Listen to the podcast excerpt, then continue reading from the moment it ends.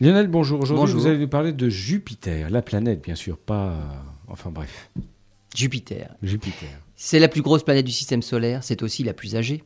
Les astronomes ne disposent pourtant pas d'échantillons de la planète et on ne peut pas aller explorer son noyau comme on le fait pour les roches terrestres.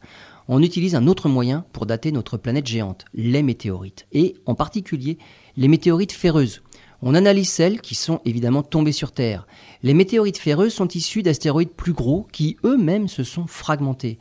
Mais leur composition montre qu'elles sont issues en fait de deux familles bien différentes. Elles viendraient donc de deux réservoirs bien distincts au moment même de la formation du système solaire.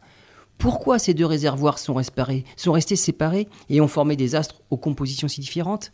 Eh bien parce que Jupiter était déjà suffisamment massive pour que, par effet de marée, elle empêche les deux familles de se mêler.